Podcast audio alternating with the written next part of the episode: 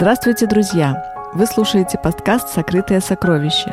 Меня зовут Юлия Коровина. В этом выпуске вы узнаете, какова история праздника Пасхи и что он символизирует. Пасха – один из самых любимых праздников христиан. На праздничных столах многих верующих в это время обязательно присутствуют крашеные яйца и пасхальные куличи. Значительная часть христиан верит, что именно так отмечать Пасху им повелел Иисус Христос и апостолы. Но так ли это на самом деле? Давайте откроем Библию и попытаемся разобраться в этом вопросе. Впервые Пасха упоминается в Ветхом Завете, в 12 главе книги «Исход». Господь так называет трапезу, состоящую из мяса ягненка или агнца, с пресным хлебом и горькими травами. Этот ужин должен был состояться 14-го Ниссана. Ниссан, он же Авив, это первый месяц еврейского года по лунно-солнечному календарю, выпадает на весну по современному григорианскому календарю. Итак, этот ужин должен был состояться 14-го Ниссана, в ночь выхода евреев из египетского рабства, в котором они пребывали уже долгое время. Моисей, придя от имени Бога Яхва к фараону, повелел «Отпусти народ мой». Но вся экономика Египта была построена к тому времени на использование рабского труда, и фараон не отпустил иудеев. Тогда последовали трагические события, принуждавшие фараона дать израильтянам волю. Вот что об этом говорится в Библии. «И сказал Господь Моисею и Аарону в земле египетской, говоря, «Месяц сей да будет у вас началом месяцев, первым да будет он у вас между месяцами года. Скажите всему обществу сынов Израилевых, в десятый день сего месяца пусть возьмут себе каждый одного агнца по семействам, по агнцу на семейство. Агнец у вас должен быть без порока, мужеского пола, однолетний. Возьмите его от овец или от коз, и пусть он хранится у вас до четырнадцатого дня сего месяца. Тогда пусть заколет его все собрание общества израильского вечером, и пусть возьмут от крови его и помажут на обоих косяках и на перекладине дверей в домах, где будут есть его. Пусть съедят мясо его в сию самую ночь, испеченное на огне. Ешьте же его так. Пусть будут чресла ваши припоясаны, обувь ваша на ногах ваших и посохи ваши в руках ваших. И ешьте его с поспешностью. Это Пасха Господня. А я в сию самую ночь пройду по земле египетской и поражу всякого первенца в земле египетской, от человека до скота, и над всеми богами египетскими произведу суд. Я Господь. И будет у вас кровь знаменем на домах, где вы находитесь, и увижу кровь, и пройду мимо вас, и не будет между вами язвы губительной, когда буду поражать землю египетскую».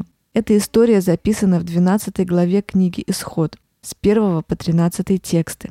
Эти действия были глубоко символичны, и носили пророческий характер относительно миссии Иисуса Христа. Смерть в тот день прошла мимо домов верующих, а в остальных семьях погибли первенцы. Именно поэтому праздник Пасхи, по-еврейски Песах, носит такое название, что в переводе означает «прохождение мимо». Принятие тогда верою, казалось бы, бессмысленных наставлений Господа указывало на принятие впоследствии также верою заместительной жертвы Иисуса Христа за грехи каждого человека – Бог дал повеление израильтянам каждый год 14-го Ниссана праздновать Пасху, удалять из домов старую закваску и съедать пасхального агнца с горькими травами и пресным хлебом. Ветхозаветные времена верующие евреи в этот день вспоминали их счастливый выход из рабства фараона и все чудеса, которые сопровождали это событие. А удаление старой закваски из домов как бы показывало готовность людей обновить свою жизнь, удалить из своих семей закваску, символизирующую растущий как дрожжи грех. Поэтому следующие за Пасхой дни назывались праздником опресноков. Итак, очистите старую закваску, чтобы быть вам новым тестом. Станем праздновать не со старую закваску, не закваскую порока и лукавства, но с опресноками чистоты и истины. Так написано в первом послании Коринфянам, 5 главе, 7 и 8 текстах. Иисус Христос умер на кресте именно в еврейскую Пасху, став истинным агнцем, исполнив пасхальное пророчество, а также воплотив прообраз жертвенных животных, которых в качестве заместительной жертвы приносили в Иерусалимском храме люди за свои грехи. Перед казнью Иисус Христос и его ученики тоже вкушали пасхального агнца, после чего Иисус Христос дал наставление отныне вспоминать его другим образом. пригубляя не перебродивший чистый виноградный сок и преломляя пресный хлеб, которые должны были стать символами принесенного за людей в жертву его тела и пролитой крови.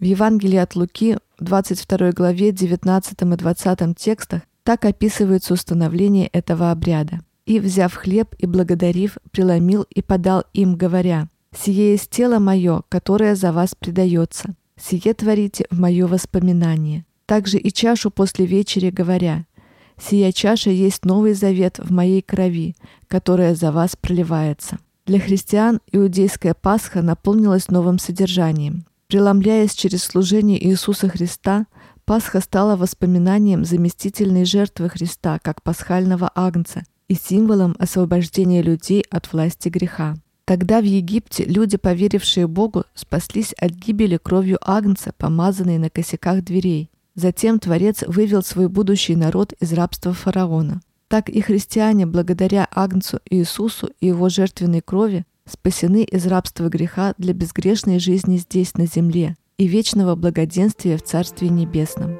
Давайте посмотрим, что об этом писали первые христиане.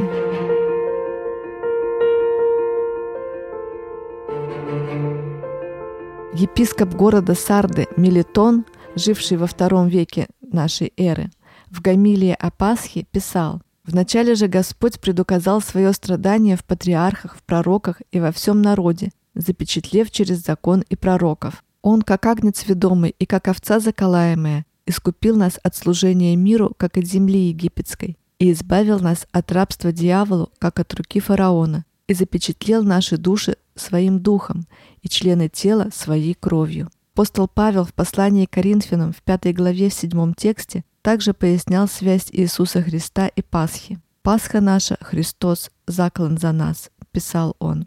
Значительная часть христиан первых трех веков праздник Пасхи, как иудеи, отмечали вечером 14-го Ниссана по еврейскому лунно-солнечному календарю вне зависимости от дня недели. Этот факт не оспаривается ни историками, ни богословами. Конечно, праздник сильно отличался от иудейского. Не было в нем ни пасхального агнца, ни горьких трав. На Пасху, как и в другие дни, когда христиане собирались для воспоминания Иисуса Христа, они совершали Евхаристию, преломление хлеба и причастие виноградным соком, как научил их Иисус Христос и его ученики. Дело в том, что Господь и апостолы не давали наставления праздновать воскресение Иисуса Христа, что большинство христиан сегодня делают в праздник Пасхи, но наоборот призывали к воспоминанию жертвенной смерти Иисуса Христа, вплоть до его второго пришествия.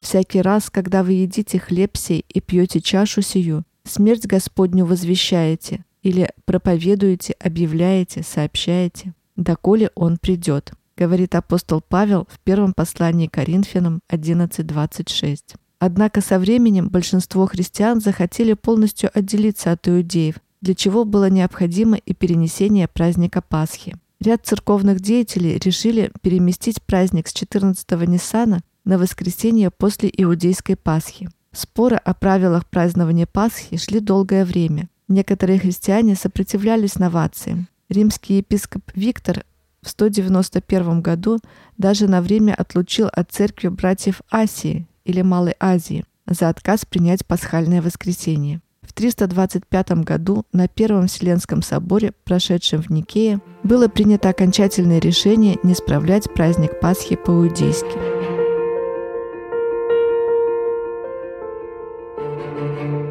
Что касается привычных пасхальных кроликов, куличей и крашеных яиц, эти новации, по мнению многих богословов и историков, вошли в христианство из язычества и прижились в церквях спустя столетия со времени жизни Иисуса Христа и апостолов. Пасха сегодня – это время для воспоминаний о великой победоносной голговской жертве Иисуса Христа. Ведь для грешного человека смерть Христа дает свободу от греха, право на прощение и спасение от вечной гибели – Великое воскресение Иисуса Христа – это лишь следствие Его великой победы на кресте. Не просто так автор послания евреям в третьем тексте 12 главы призывает всех верующих «Помыслите о претерпевшем такое над собою поругание от грешников, чтобы вам не изнемочь и не ослабеть душами вашими».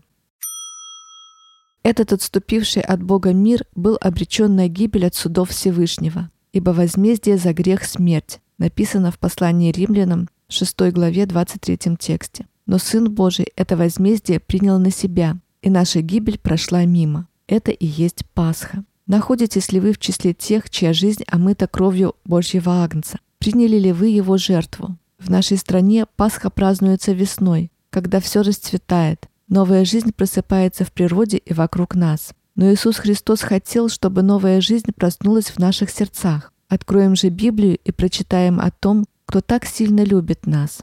Ибо так возлюбил Бог мир, что отдал Сына Своего Единородного, дабы всякий, верующий в Него, не погиб, но имел жизнь вечную. Ибо не послал Бог Сына Своего в мир, чтобы судить мир, но чтобы мир спасен был через Него. Верующий в Него не судится, а неверующий уже осужден, потому что не уверовал во имя единородного Сына Божия. Евангелие от Иоанна, 3 глава, 16 по 18 тексты. Эти строки священного писания способны наполнить сердце удивительным миром и открыть то, что, возможно, кто-то не мог так долго найти. Иисус Христос умер за нас однажды и воскрес. Он действительно сегодня жив. Посредством Святого Духа Он всегда рядом с нами, чтобы спасать нас и поддерживать. На этом все, друзья. Сегодня я рассказала вам об истории праздника Пасхи и о том, что он призван напомнить нам о жертве Иисуса Христа, принесенной им на Голговском кресте, чтобы искупить грехи всех людей и дать надежду на спасение и вечную жизнь каждому человеку. Спасибо, что слушали этот выпуск. Это был подкаст «Сокрытое сокровище». Заходите на наш сайт soccer.net, подписывайтесь, ставьте лайки, оставляйте комментарии и делитесь с друзьями в социальных сетях. Мы будем очень этому рады. С вами была Юлия Коровина. Всего вам доброго. До встречи в следующем выпуске.